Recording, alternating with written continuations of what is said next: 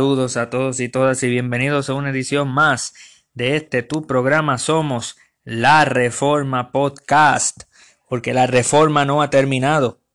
En esta edición de Somos la Reforma vamos a estar hablando sobre el milenio, ese capítulo 20 del libro de Apocalipsis que es tan debatido hoy en los círculos eh, evangélico y en diferentes denominaciones. Vamos a estar nosotros tocando con el tema del milenio. Ya habíamos tocado eh, sobre las diferentes escuelas escatológicas que, que se utilizan para poder interpretar el libro de Apocalipsis. Hablamos del preterismo, del idealismo, del futurismo, del historicismo.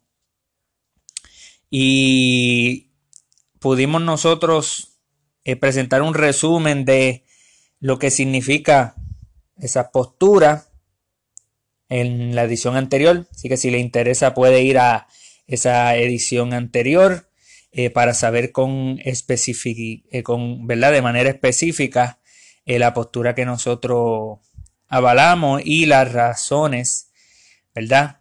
del por qué.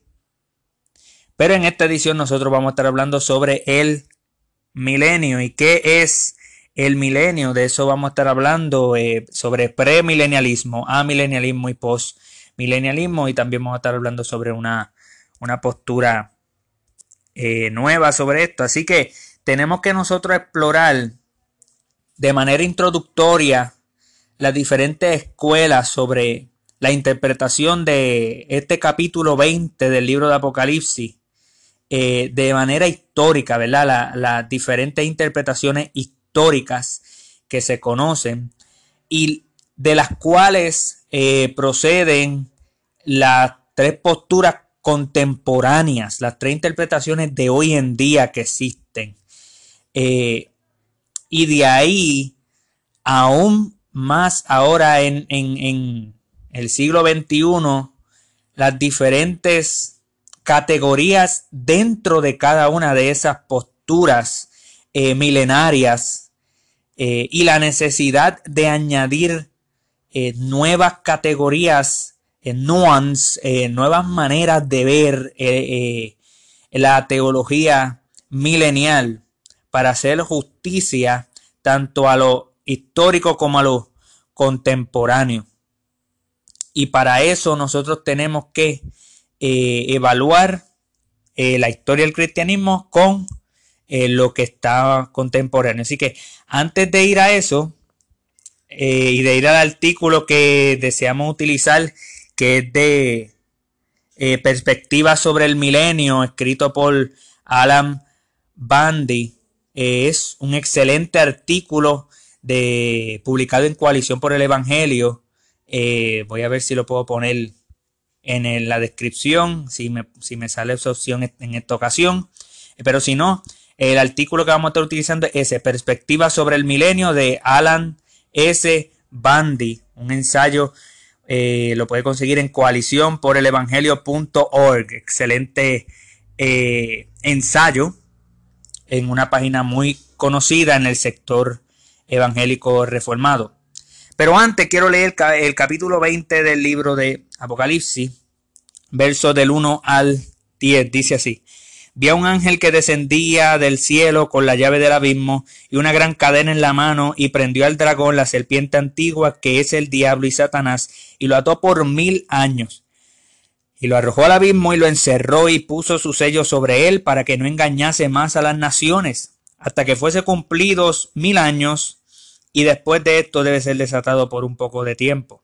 Y vi tronos y se sentaron sobre ellos los que recibieron facultad de juzgar. Vi las almas de los decapitados por causa del testimonio de Jesús y por la palabra de Dios, los que no habían adorado a la bestia ni a su imagen, y que no recibieron la marca en su frente ni en sus manos, y vivieron y reinaron con Cristo mil años. Pero los otros muertos no volvieron a vivir hasta que se cumplieron mil años. Esta es la primera resurrección. Bienaventurado y santo el que tiene parte en la primera resurrección. La segunda muerte no tiene potestad sobre esto, sino que serán sacerdotes de Dios y de Cristo y reinarán con él mil años.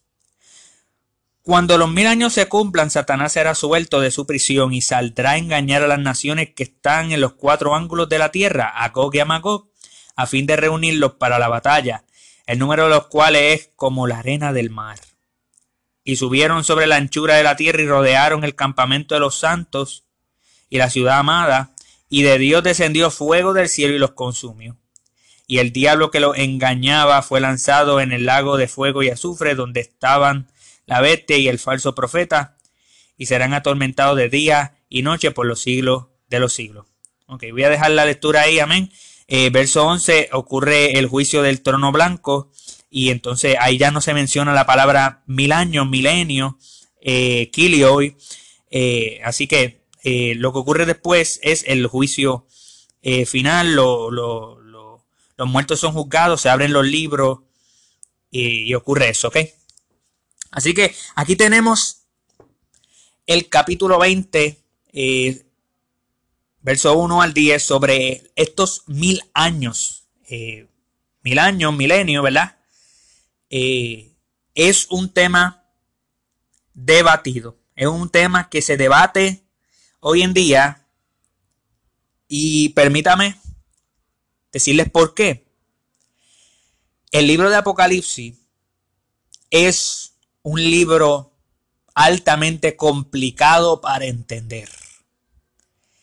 Y como es altamente complicado para entender porque tiene simbolismos, tipologías que, ahora son antitipos, eh, cumplimientos de, cosas en la Biblia, Antiguo Testamento y aún Nuevo Testamento, alusiones en el, en el libro de Apocalipsis y ecos que fueron tipológicos en el Antiguo y Nuevo Testamentos, ahora en el último libro de la Biblia del Apocalipsis está el antitipo, que es el cumplimiento de eso que se esperaba. Tenemos diferentes eh, maneras de entender este libro simbólico. Y como hablamos en la edición pasada, existen cuatro interpretaciones, eh, de, escuelas de interpretación del libro Apocalipsis, futurismo, eh, idealismo, historicismo, preterismo y aún una quinta escuela, obviamente existe la escuela crítica de los ateos, ¿verdad? Que es lo que no creen que el Apocalipsis, ¿verdad? Que la palabra de Dios es inspirada y pues obviamente son ateos. Excluyéndolo a ellos, la quinta escuela eclecticista, la cual nosotros también eh, utilizamos en el entendimiento del, libro de Apocalipsis, porque la escuela eclecticista te permite incluir el preterismo y el idealismo juntos, eh, algo que nos agrada mucho. Y es bien complicado porque tú tienes bestias, tú tienes números, el número 7 se utiliza, eh, tú tienes diferentes grupos, tú tienes mucha simbología en el libro de Apocalipsis, lo que hace que sea complicado. Luego tú tienes al final del libro unos mil años que se hablan dentro del libro más difícil de la Biblia, más complicado de la Biblia. O sea que tenemos el capítulo más difícil de la Biblia adentro del libro más difícil de la Biblia. Cuando hablo de difícil me refiero a que es complicado para interpretar. Que, que, depende de la claridad de lo demás de la escritura para interpretar el libro de Apocalipsis, por decirlo así. Que la palabra de Dios es perpicua, pero es perpicua eh, esencialmente en lo que concierne a la salvación. Pero no todo se nos hace claro especialmente en un libro tan simbólico, tan profético y algunos dirían apocalíptico, como es el libro obviamente del Apocalipsis. Así que el libro más difícil de interpretar de toda la Biblia, el capítulo 20, el capítulo más difícil de interpretar de toda la Biblia, donde se hablan de estos mil años, eh, que se promete eh, algo en ese en esos mil años que va a ocurrir. Y es muy importante, antes de ir a, ¿verdad? a pasarle un resumen del ensayo y que, ¿verdad? Que, acabamos de mencionar hace unos momentos, que entendamos nosotros la historia del cristianismo. Esto es, esto es algo crucial eh, para mí. Para mi entender, para hablar del milenio, no podemos nosotros hablar de la teología de nuestros días del milenio. Esto es lo que yo quiero decir con esto. ¿Acaso usted no sabía de que los términos premilenialismo, amilenialismo y postmilenialismo son términos modernos, inventados en el siglo XX. En otras palabras, la pregunta de, si, de si este milenio ocurre antes de la segunda venida o después de la segunda venida ha ocurrido a través de toda la historia del cristianismo. Sin embargo, los términos avalados por premilenialismo, amilenialismo, postmilenialismo, que los vamos a explicar, son términos modernos. La historia de la iglesia no se utilizaba eso. La historia de la iglesia no existía. ¿Por qué, yo digo que esto es importante? Aunque muchos dicen, no, olvídate de eso. Eh, eso no es importante, claro.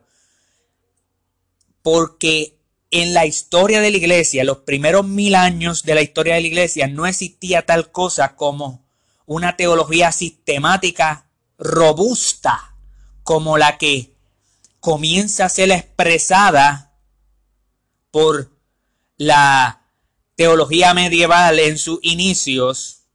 Eh, a mi mente llega a Tomás de Aquina, pero no es el único. Alcem me llega a la mente. Pero, pero más específicamente, luego en la escolástica y, personas como reformadores que, que, como Juan Calvino, obviamente, Lutero, aunque Lutero no era tan sistemático, eh, yo diría que Melanchthon es, más sistemático que Lutero. Y luego la post-reforma, los, segundos y la tercera generación, luego la reforma protestante, ahí es cuando la teología sistemática explota. En, en, cuanto, obviamente la, la imprenta tiene que ver mucho con eso, en cuanto a poder explicar la Biblia utilizando diferentes categorías, una de ellas siendo la escatología que es el estudio del fin de los tiempos.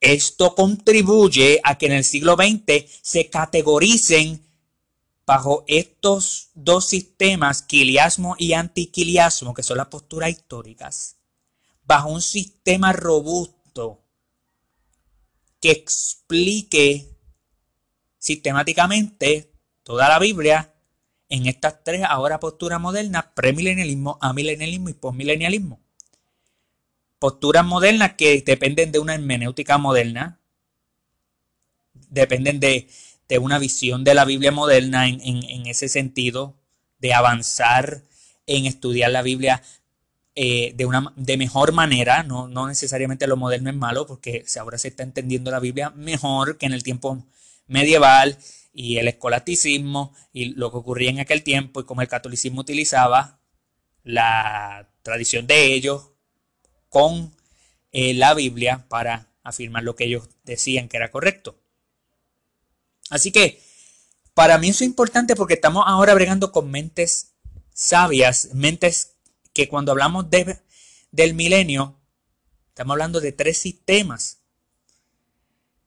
Pero en la historia del cristianismo no era tanto sistemático. No era, no era tanto el, poder especificar todos los elementos conectados al milenio. Elementos como reino, elementos como hasta la política hoy en día se ha metido en este debate del milenio.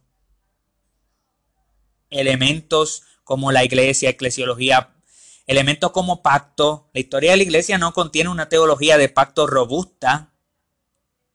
No es hasta Calvino que entonces tenemos esa teología eh, de pacto robusta, aunque yo diría que existía antes el Calvino, obviamente, pero Calvino echa mano a esto. Así que espero que, ¿verdad? E, esto es una introducción solamente al tema del milenio. Más adelante vamos a poder hacer nuevas ediciones y explicar más a fondo todo esto, pero espero que ustedes puedan primeramente aceptar y entender que cuando hablamos del milenio estamos utilizando estas tres posturas que son modernas,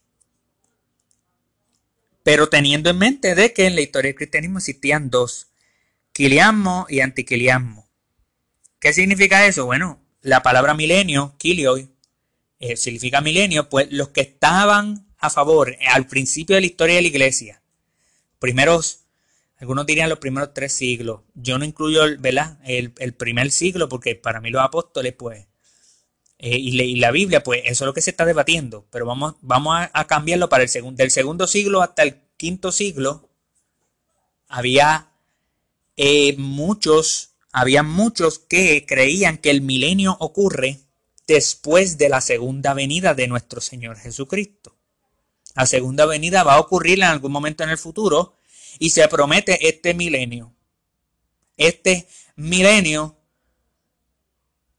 en donde Cristo reina por mil años, como dice el texto. Satanás es encadenado, se sientan los que van a juzgar, los que fueron decapitados por el testimonio de la palabra de Dios, y reinan con Cristo mil años después de la segunda venida.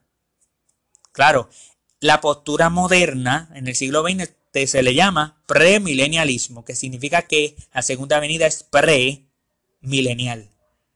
El milenio es interpretado según la segunda venida. De tal manera que la pregunta es, ¿ocurre antes de la segunda venida del milenio o después de la segunda venida del milenio? Si ocurre después de la segunda venida el milenio, pues entonces la segunda venida ocurre pre, antes del milenio, por lo tanto eso es premilenialismo en el sistema moderno. Antes se le llama, se le llamaba quiliasmo, milenarismo. Pero personas como Agustín, como Orígenes, diferentes padres de la iglesia y luego de, de, de, ellos, especialmente la caída de Roma en el 476 después de Cristo, la postura prevaleciente en la iglesia era una postura antiquiliasta. Es anti significa contra, contra milenio, contra milenio después de la segunda venida. En otra palabra, el milenio es antes de la segunda venida. Pero no se tocaba el tema de manera sistemática para resolver. ¿Y qué tiene que ver esto con el reino de Dios? Sí hay, hay, se habla de, pero no se manera, de, manera sistemática no existe. No se tocaba sobre, sobre si, si, si, si, si la iglesia va a dominar encima de, de, de todo o si la política tiene que ver con algo, no.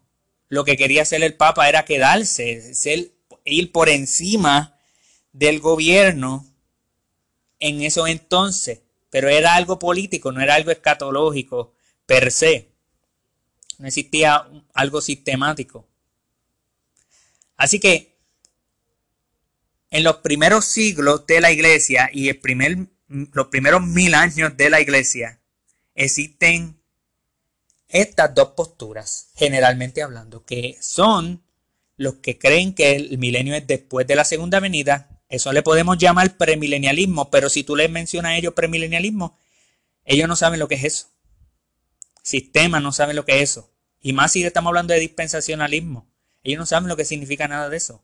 Los de los, de los primeros mil años del cristianismo. Esa categoría no existe. No, no existe por, por 20 siglos. Así que quiliasmo es lo que se utilizaba en aquel entonces. Y entonces nosotros tenemos que los que creían que el milenio es antes de la segunda venida, pues entonces son antiquiliastas. Por lo tanto, como creen que la segunda venida es después, es post, después del milenio ocurre la segunda venida, pues eso se le llama ahora hoy en día postmilenialismo. Esas generalmente son las dos posturas. Sin embargo, cuando nosotros llegamos al siglo XX, que expertos en la materia examinan la data, notan de que aún dentro de él, eh, específicamente de lo que se le va a llamar ¿verdad? postmilenialismo, que, el que la segunda venida ocurre postmilenial, que la segunda venida ocurre después del milenio, existen múltiples interpretaciones sobre los antiquiliastas. Algunos piensan que son mil años literales, aún siendo eh, otros piensan que no, uno piensa que el milenio es solamente en el cielo, otros piensan que hay aspectos terrenales. Entonces hay, hay diferentes pensamientos, por lo que sale de esa postura eh, siglo XX postmilenial, sale una manera nueva, eh, eh, algunos dirían mejorada, de ver la, este, estos mil años que se le reconoce el término amilenialismo, que es la negación de un milenio terrenal. Claro, hay más avance porque ahora hay amilenialistas que están de acuerdo con los postmilenialistas, que los vamos a definir eh, próximamente. Al decir, están de acuerdo en decir, no, ahora los amilenialistas nosotros estamos diciendo de que hay un aspecto terrenal del milenio. Y entonces ya no son amilenialistas, que la, la letra A es una negación, no milenialista. No hay milenio terrenal, no hay manifestación del reino terrenal eh, eh, eh, del milenio terrenal, de la paz terrenal, de este milenio que Satanás no engaña a las naciones y entonces los santos reinan con Cristo en la tierra y parece que hay paz y prosperidad en la tierra. Hay unos, eso es lo que es la negación de ese milenio en la tierra, cosa que premilenialistas y, y postmilenialistas no niegan, es negada por los amilenialistas, porque la palabra, la letra A significa negación, no milenial, no milenio en la tierra. No hay un milenio en la tierra. Pero movimientos nuevos de amilenialistas han dicho no nos gusta el término amilenial porque no estamos negando un milenio. Primero que todo. Y segundo, no estamos negando un milenio no solamente en el cielo, no estamos negando un milenio en la tierra. No lo estamos negando. Lo que los acerca al campo postmilenial que ve esa prosperidad y esa paz aquí en la tierra por mil años supuestamente antes de la segunda venida de Cristo, pero también lo acerca al premilenialismo que cree que eso también va a ocurrir, pero es después de la segunda venida. Así que estas tres posturas tienen mucho en común y tienen muchas diferencias a la misma vez por lo que se nos hace difícil a nosotros precisar eh, eh, en dónde es que está el centro, eh, la línea divisora, la, línea de división en cuanto a la hermenéutica. En otras palabras, tú escuchas sinceramente a un premilenialista explicar su postura y suena convincente en muchos aspectos. Tú escuchas un postmilenialista que habla de su postura utilizando los mismos versos que utilizan los premilenialistas, pero la única diferencia que dice eso no es para después de la segunda venida, eso es ahora y suena convincente. De la misma manera que cuando tú escuchas a milenialistas que son un poco más diferentes a los premilenialistas y a los postmilenialistas, aún así suenan convincentes. Lo que ha llevado a muchos a no saber qué postura coger acerca del milenio, porque, mire amado, las tres posturas están dentro de lo ortodoxo. Las tres posturas deberían estar y son en el evangelicalismo, son permitidas. Aquí no hay herejía.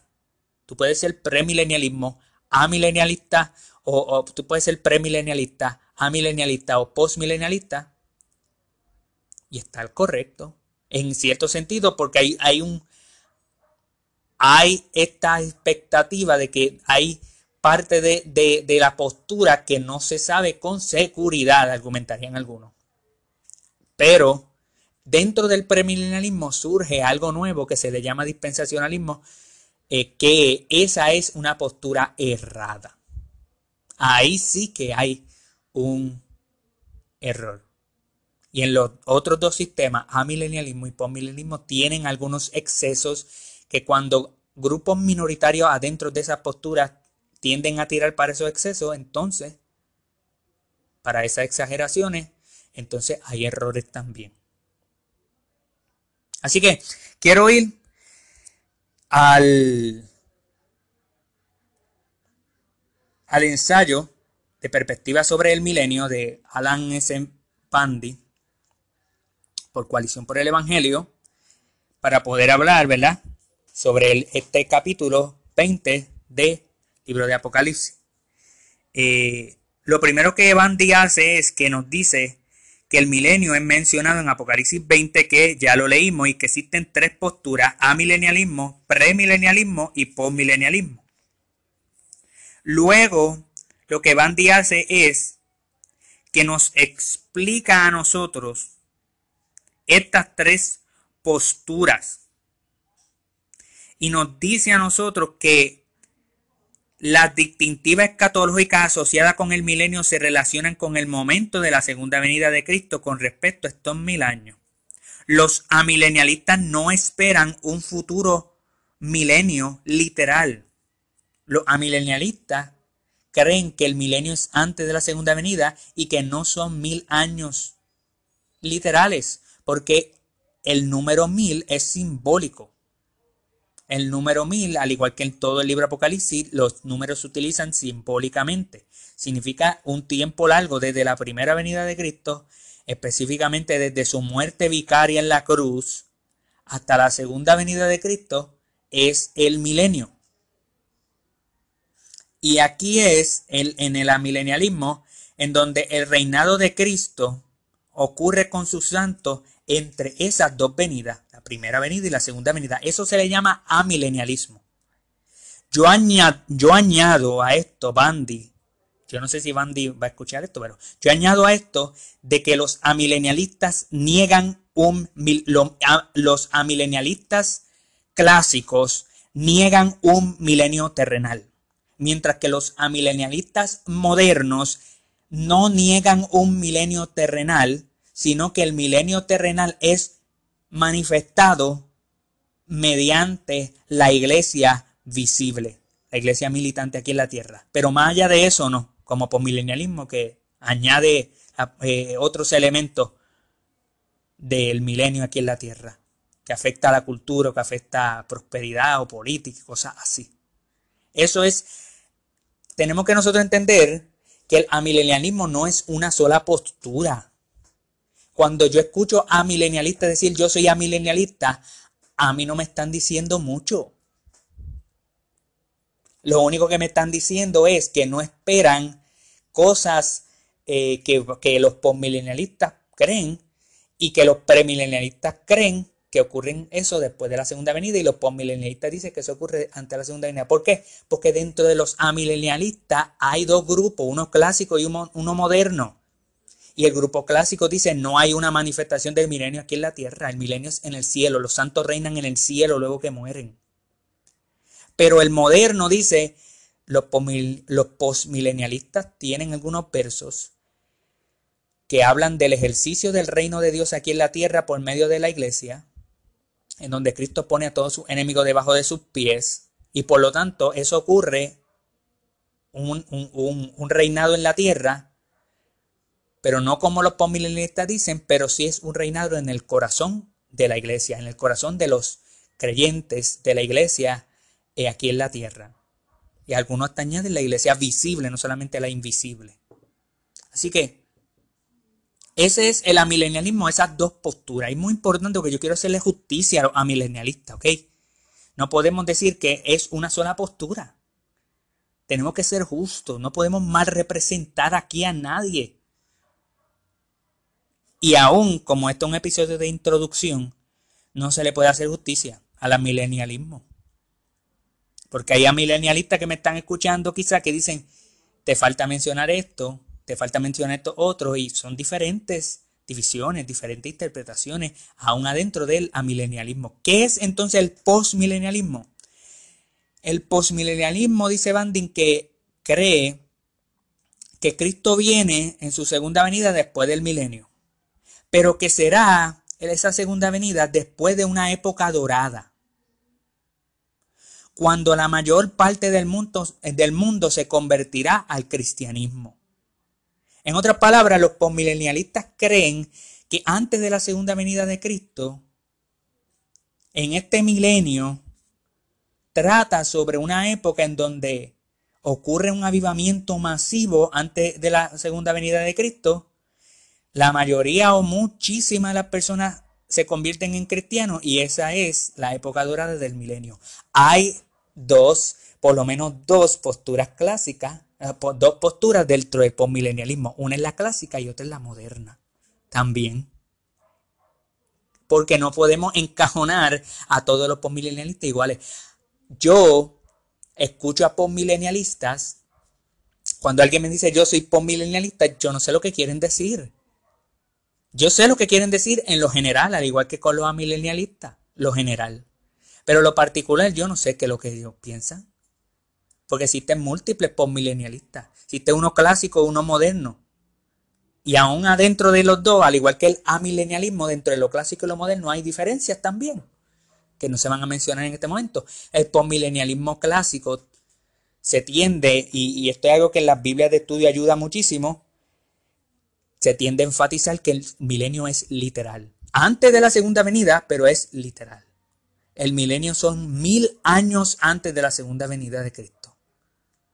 Los últimos mil años del cristianismo el mundo se convierte a Cristo supuestamente. Cristo reina eh, mediante la iglesia aquí en la tierra con los grandes avivamientos que, que, que, habrán. Y entonces Cristo viene al final de esos mil años literales. Sin embargo, la postura postmilenial moderna dice, no, los amilenialistas tienen razón. Por lo tanto, el milenio, esos mil años son simbólicos. Y como son mil años simbólicos,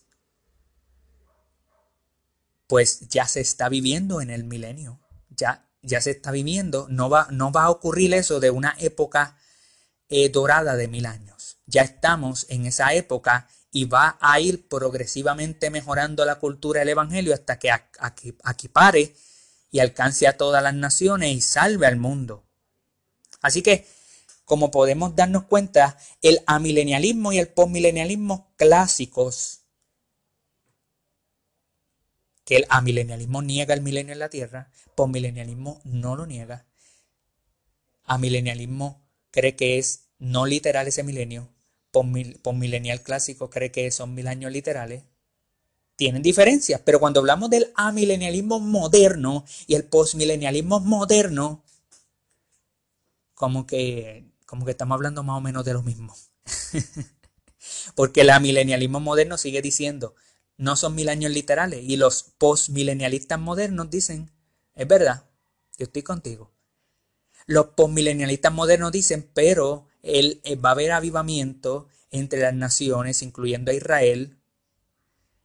Y a milenialistas modernos dicen, sí, va a haber avivamiento en las naciones, incluyendo Israel. Quizá hay menos avivamiento, pero se parecen casi lo mismo. Casi lo mismo. No es lo mismo, pero casi lo mismo. Por otro lado, los premilenialistas creen que Cristo volverá, dice Banding, antes de que ocurra el milenio. La segunda venida ocurre y ahí mismo comienza entonces los mil años. En otras palabras, lo que se está esperando para los premilenialistas es la segunda venida y luego ocurre estos mil años de reino aquí en la tierra. Lo que creen los postmilenialistas en cierto sentido, los creen los premilenialistas, pero el, el debate está en cuándo ocurre, antes o después de la segunda venida. Los amilenialistas, un grupo bien eh, eh, mayoritario, que son los clásicos, niegan todo lo que creen los premilenialistas y los postmilenialistas sobre el reino de Dios aquí en la tierra, los avivamientos entre judíos y gentiles, antes o después de la segunda venida, ¿verdad? Eh, depende si es pre o post niegan eso, pero tenemos un grupo bien minoritario de amilenialistas modernos que dicen no, hay, hay aspectos del reino, hay aspectos del milenio que tienen razón, pero no son tan exagerados como los premilenialistas que son después de la segunda venida y no es tan exagerado como los postmilenialistas que es antes de la segunda venida. Pero el problema es que dentro del premilenialismo tenemos postura clásica y postura moderna también. Cuando alguien me dice que es premilenialista, yo no entiendo. Yo entiendo lo general, que cree que el milenio es después de la segunda venida, pero ¿qué, qué cree sobre el reino? ¿Qué No, porque hay una postura clásica y una postura moderna. Y aún dentro de los dos también hay sus diferencias.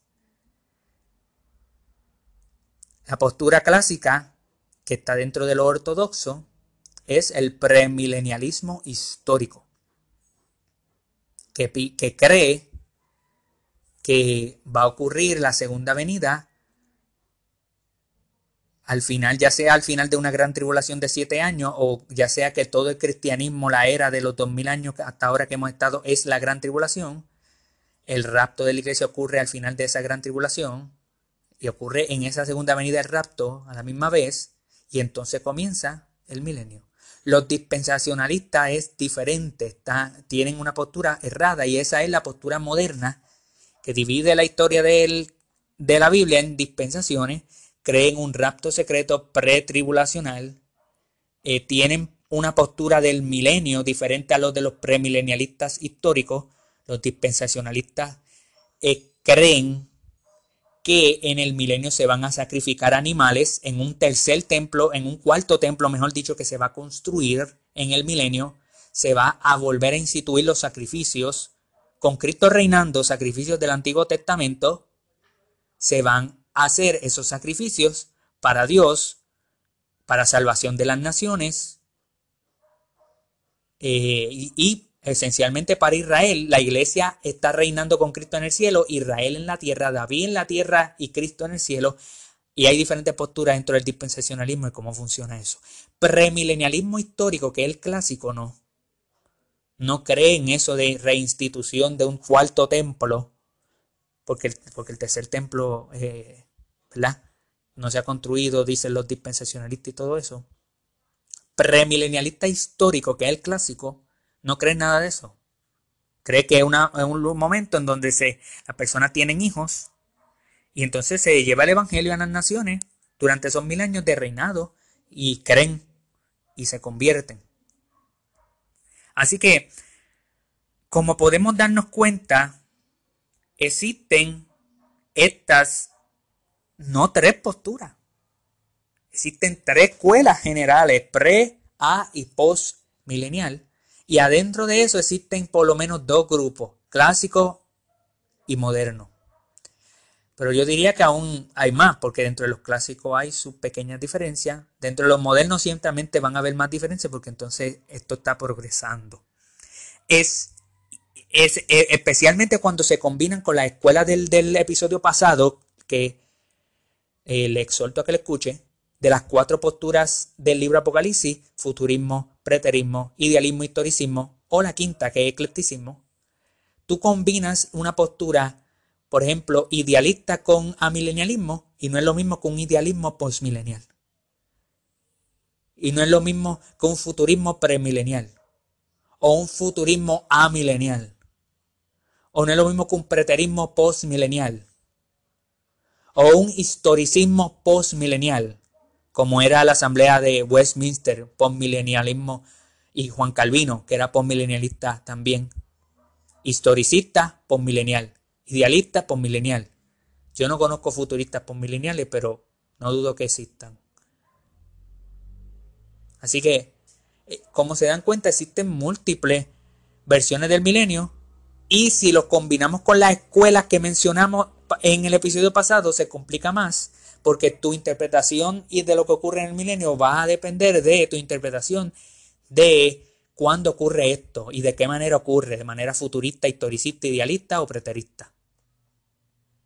Así que lo que Bandy habla, sumamente importante, pero mi crítica es que, ¿verdad? Yo, yo sé que en el ensayo de él Excelentísimo ensayo, se lo recomiendo como una introducción, pero hace falta añadir un poco más.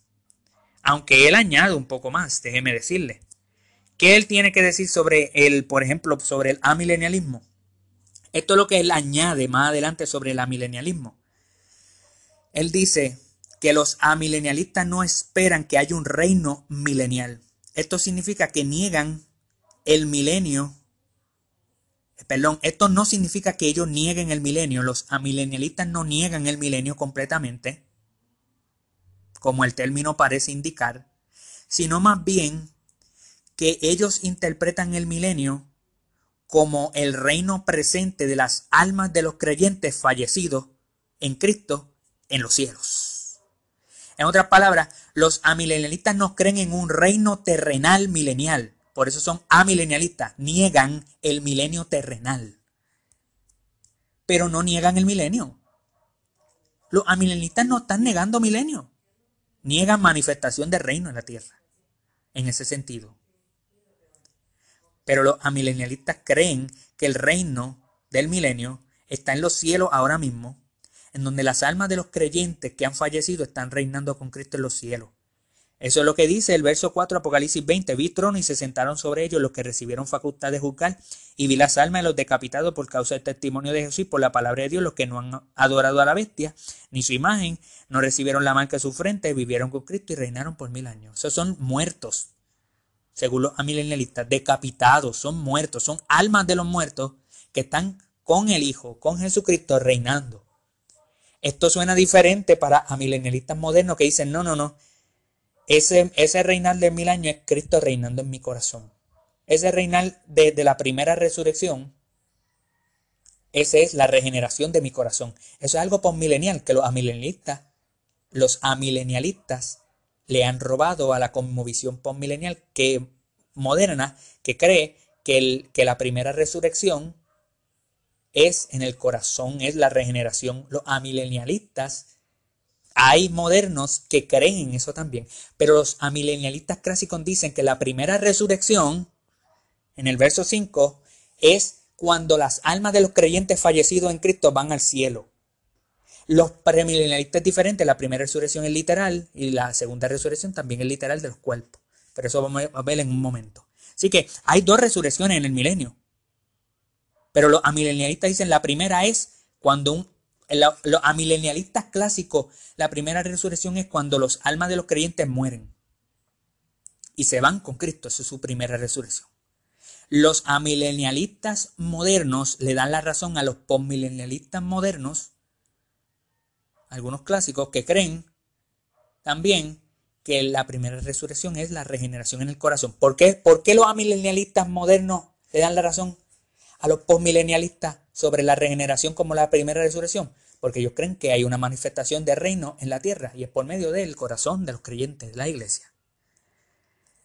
Así que eso es lo que pretende hablar, eh, diseñar el amilenialismo y Bandy pues no, no especifica esa diferencia dentro del amilenialismo.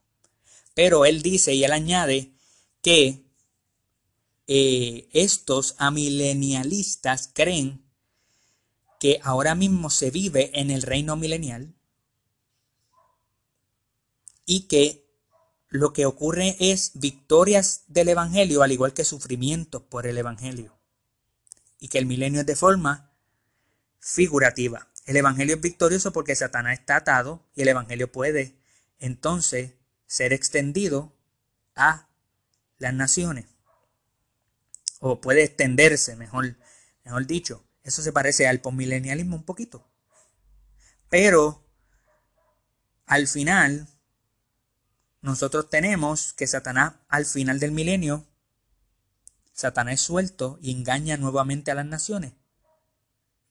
Pero dentro del postmilenialismo también hay muchos que creen que Satanás cuando sale de su prisión vuelve a engañar a las naciones también. Así que, como, como podemos ver, es un poco complicado el tema. Pero dentro del postmilenialismo y el amilenialismo hay algo que tienen en común y es que creen en una sola resurrección general. Contrario a los premilenialistas que creen que hay múltiples resurrecciones físicas, una en la segunda venida y otro al final del milenio, que es mil años después de la segunda venida. Y obviamente eh, eso es algo sumamente diferente a lo que los reformados conocían en, múltiples ¿verdad? ocasiones. Pero los premilenialistas dicen que el milenio se demuestra ya que Apocalipsis 19 trata sobre la segunda venida, pues Apocalipsis 20 es después. Por lo tanto, el milenio es después de la segunda venida. Pero los amilenialistas como postmilenialistas creen en, muchos creen en el recapitulacionismo, que es de que Apocalipsis 19 y Apocalipsis 20 están hablando generalmente de lo mismo. Está hablando no de algo cronológico, sino está hablando de diferentes perspectivas, de una manera idealista, se parecen, ¿verdad? En ese sentido. Por el contrario, ¿verdad? Cuando nosotros hablamos del postmilenialismo, Bandy dice que Cristo regresa después del milenio según los postmilenialistas. Sin embargo, cuando Cristo regresa, los postmilenialistas dicen que es un tiempo donde el Evangelio es predicado por todo el mundo mientras Satanás está atado y que a diferencia del amilenialismo, este milenio es tanto en el cielo como en la tierra, en donde la iglesia experimenta victoria, aunque hay cierto sufrimiento, hay una victoria gradual, se espera esta edad de oro, de justicia en la tierra, en donde se experimenta mayor prosperidad y una gran influencia en la cultura. Y Bandy dice que, citando sobre Lorraine Butner, que el postmilenialismo es una perspectiva de los últimos tiempos en donde la obra del Espíritu Santo en los trabajos de los corazones a través del mundo va avanzando de tal manera que el mundo es cristianizado en este periodo de justicia y paz llamado el milenio. Kenneth Gentry habla sobre esto en donde en el futuro, en el postmilenialismo, ya sea literal milenio o no, la vasta mayoría de los hombres vivientes serán salvos. Así que esta postura dice que este milenio, sea literal o no, clásico o moderno, el Evangelio es esparcido a las naciones y estos del verso 4 decapitados, pero también los que viven con Cristo, porque dice en el verso 5, pero los otros, eh, perdón, verso 6, eh, bienaventurado y santo el que tiene parte en la primera resurrección, o sea, no necesariamente tienes que estar muerto, contrario a los amilenialistas, los postmilenialistas dicen en el verso 6, añade a los vivos en la tierra, por lo tanto, los que tienen parte en la primera resurrección, tienen parte en esa justicia, esa paz, esa prosperidad, esa influencia cultural que el Evangelio, que es la proclamación de la muerte y resurrección de nuestro Señor Jesucristo, tiene en la vida de las comunidades y del mundo entero. En lo que se le llama el cumplimiento de la Gran Comisión. Los postmilenialistas ven que la Gran Comisión es una profecía y no solamente un comando, en donde se dice que vayan por, por cuanto Jesús dice, por cuanto yo tengo autoridad en el cielo y la tierra, pues vayan y prediquen el Evangelio a todas las naciones y proclamen el Evangelio y ustedes van a ser victoriosos. Las naciones se van a convertir porque hay versos en el Antiguo Testamento supuestamente y en el Nuevo Testamento que dice eso, especialmente el verso eso que, ellos citan, que el Salmo 110, verso 1, dijo el Señor a mi Señor, siéntate a mi diestra hasta que ponga a tus enemigos debajo de sus pies. Como Cristo está sentado a la diestra del Padre, Él va a estar ahí hasta que ponga a todos sus enemigos debajo de sus pies. Las naciones y esos enemigos son convertidos porque éramos hijos de ira, éramos enemigos de Dios antes de venir al Evangelio. Por lo tanto, la manera en que se ponen los enemigos de los pies es conquistándolos para el Evangelio, siendo ellos salvos, ¿verdad? Eso es lo que dicen los postmilenialistas. Finalmente, ya hemos hablado un poco del premilenialismo, pero la diferencia está en que hay uno histórico y uno dispensacional. Hablamos de eh, que el dispensacional es un peligro, pero el histórico no, porque el histórico tiene una, una una historia bíblica, ¿verdad? Eh, perdón, una, una, historia, en la historia del cristianismo tiene una base histórica, contrario al dispensacionalismo que es desarrollado, dice Bandy, por Nelson Darby, siglo XIX, que divide la historia de la Biblia en diferentes épocas o dispensaciones. Sin embargo, George Ladd, Bandy lo cita, y George Ladd es uno de los mejores premilenialistas históricos que pudieran existir. Este hombre este hombre, al igual que el, el, Kevin Gentry del postmilenialismo, y al igual que eh, Voss, Geraldus Voss en el amilenialismo, eh, Clad en el premilenialismo, es excelentísimo, al igual que ellos, los otros dos que mencioné.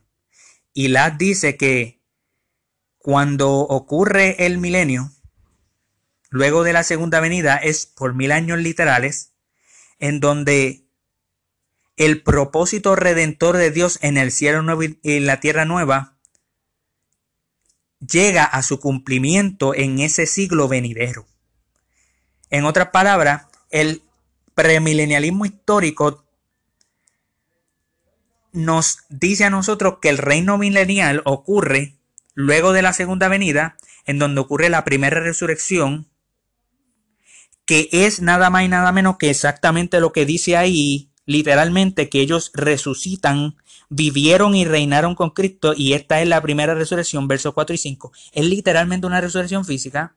Al final del milenio, entonces ocurre los que se convirtieron en el milenio, van a, entonces a participar de la segunda resurrección. Y en ese milenio Satanás es atado. Cuando Satanás es soltado, pues también él dirige por un mal camino a una parte grande de la población, pero Cristo llega en su segunda venida y le pone un alto. Y ellos ven entonces el capítulo 19 antes del capítulo 20 y por lo tanto como el capítulo 19 de Apocalipsis es sobre la segunda venida, capítulo 20 es sobre el milenio, pues el milenio es después de la segunda venida. Así que no es tan fácil. Eh, sin embargo, nosotros tenemos, ¿verdad?, que, que examinar eh, en, en, en, dónde nos vamos a parar, porque existe una cuarta postura, que es la postura, y esto no lo menciona Bandy, lo estoy mencionando yo porque ya terminé con el ensayo de él, eh, la postura panmilenial. Panmilenialismo, la palabra pan significa pan out, que el panmilenialismo lo que enseña es que que no importa ser premilenialista, amilenialista o postmilenialista.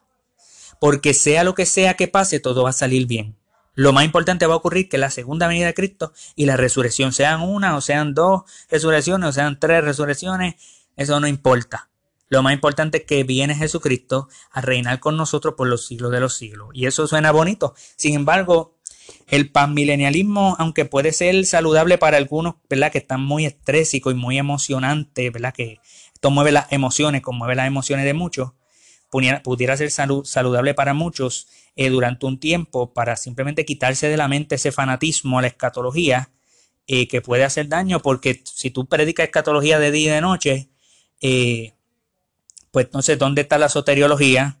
eh, dónde está la cristología, o sea, todo tiene que estar conectado. La, escatología tú la puedes predicar, claro, pero tiene que estar conectada a la salvación, tiene que estar conectada a todo lo demás de la Biblia.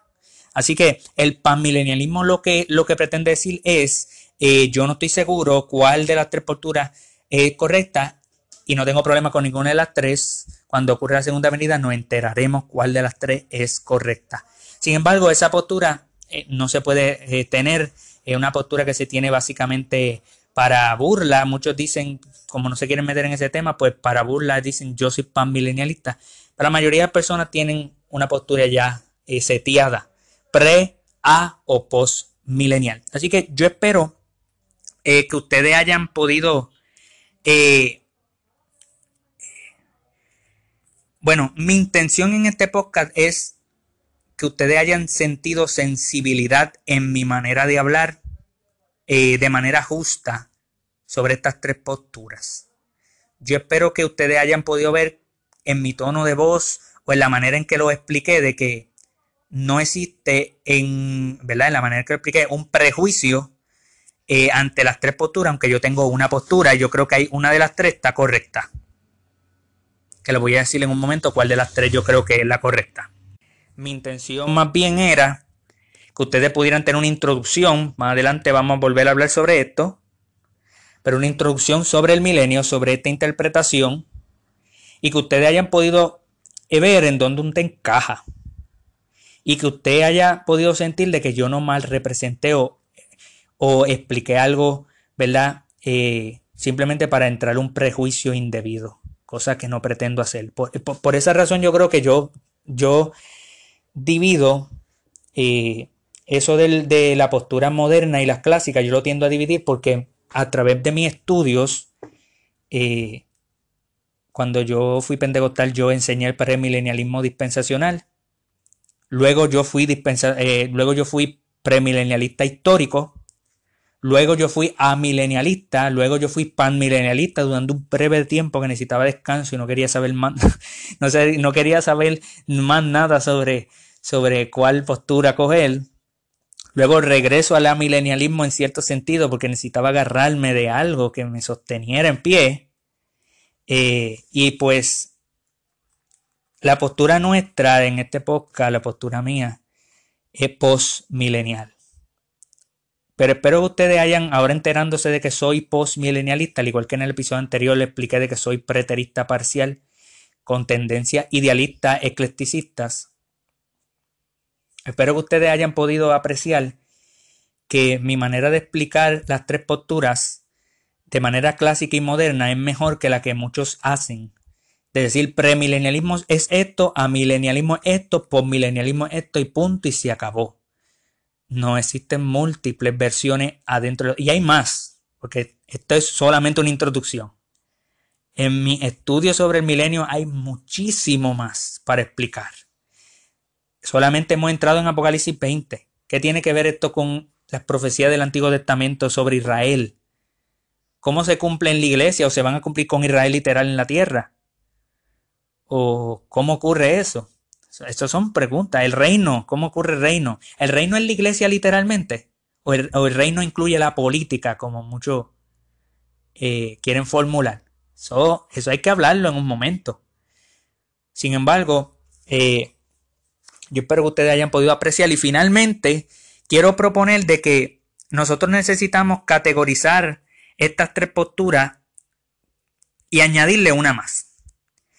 Añadirle el optimismo y el pesimismo. En otras palabras, no solamente se trata de dividirnos en premilenialismo eh, histórico clásico moderno, a mil clásico moderno, post-mil clásico moderno, sino también la pregunta es pesimista, optimista. ¿Cómo tú ves el futuro de la iglesia y del mundo?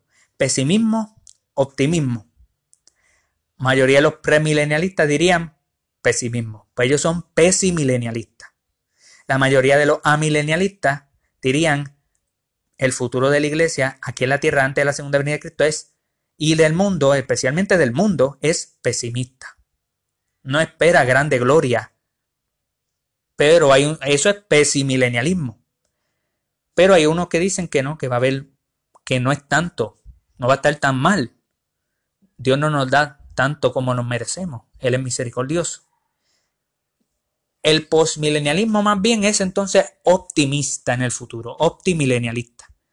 Y hay que ver dentro del amilenialismo el postmilenialismo, si se es como, si se es especialmente en el amilenialismo, si existen pesimistas, optimistas y cuál de esas Aunque el premilenialista es optimista, pero es optimista después de la segunda venida con la conversión de las naciones. Así que ese es otro, ese otro elemento que nosotros tenemos que introducir dentro de la discusión del milenio. Así que, por mi parte, eh, yo soy un postmilenialista eh, que pienso que algunos de los sectores del postmilenialismo tienen la razón. si es literal mil años o no, eso en otro episodio lo, lo traeremos. Si hay un elemento político o no, eso de político es algo moderno, eso, ¿verdad? Pero eso hay que discutirlo para sabernos diferenciar de lo que, de lo que quieren traer algo diferente. Eh, y eso es parte, ¿verdad?, del, del hacer teología, del poder tener la madurez, la sensibilidad, el temperamento y el carácter de decir la verdad sobre las tres posturas. Y yo espero para la gloria de Dios, ¿verdad?, que yo haya podido hacer eso eh, sin ningún prejuicio. Para mi entender, ¿verdad? El milenio se trata sobre atar a Satanás. Eh, Satanás es atado por mil años, el Evangelio llega a las naciones. Los, los santos reinan con Cristo, literalmente estoy hablando del verso 2, verso 3, ahora verso 4, los santos reinan con Cristo.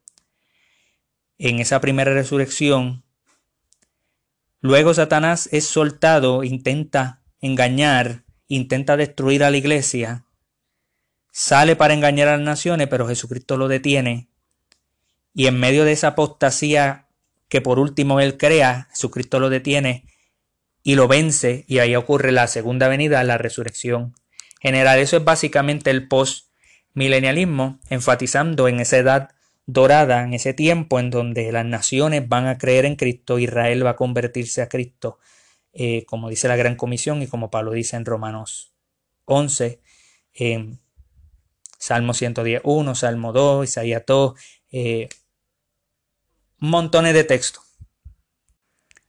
Así que gracias por haber escuchado una edición más de Somos la Reforma Podcast. Hasta la próxima.